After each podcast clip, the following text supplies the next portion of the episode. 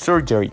Surgery is a branch of medicine concerned with treating diseases and injuries by means of operative intervention, which means a surgeon operates of a patient in order to treat an injury, improve the function of the body or the patient's appearance.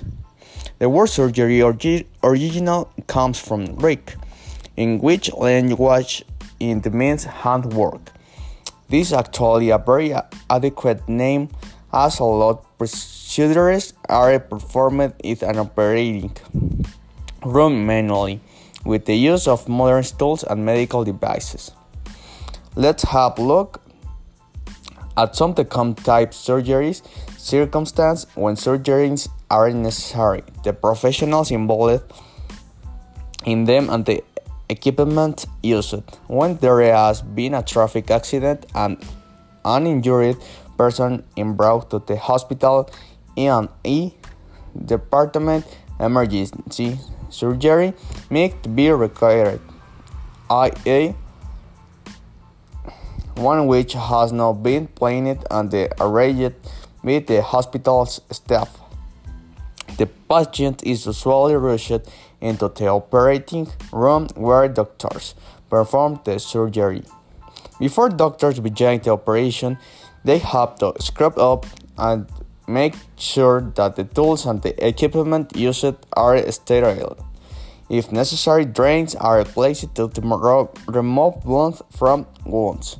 After the surgery has finished, a suture is applied to, to, to hold the tissue and skin together, and the patient is taken to recovery room where his or her health is monitored. Most skin surgery are known is reconstructive surgery because by means of an operation, surgeons attempt to restore the anatomy function or appearance of the body. For instance, the aim of the work of an orthopedic surgeon is to restore the functions of the injuries bones of muscles, whereas of vascular surgery is to treat the conditions of arteries and veins.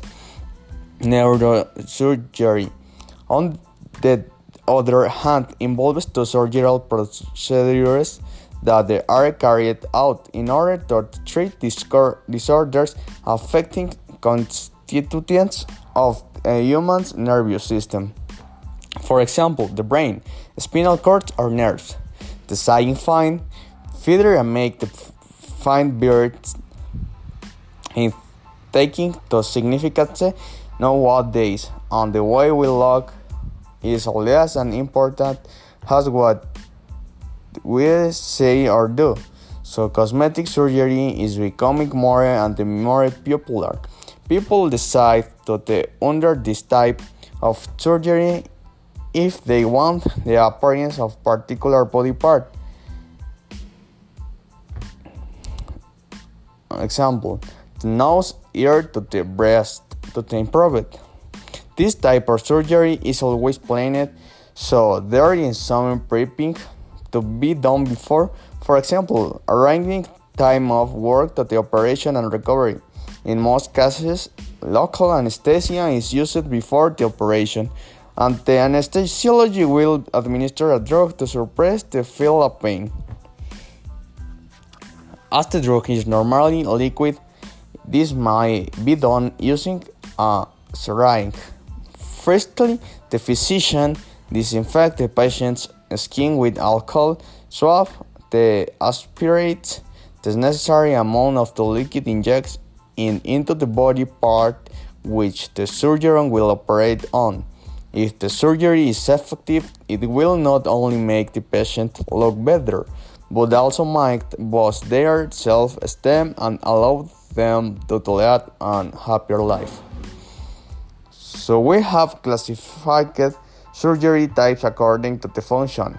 However, they can also be classified on the basis of the way an operation is carried out. Keyhole surgery, for example, which is also called laparoscopic surgery, is a modern technique in the which operations are performed through small incisions to magnify the structural elements and to provide during the operation image from the inside the body are displayed on the monitor screens. On the other hand, is a positive laparotomy involves making a large incision through the abdominal wall. Because of dynamic technological development, surgery, perceived as branch of medicine, is constantly developing. Surgeons use more and more advanced equipment, and was onset thought to be impossible. Nowadays, can be done to study, update, professional journals, read explanatory articles, and watch documentaries both on on TV online.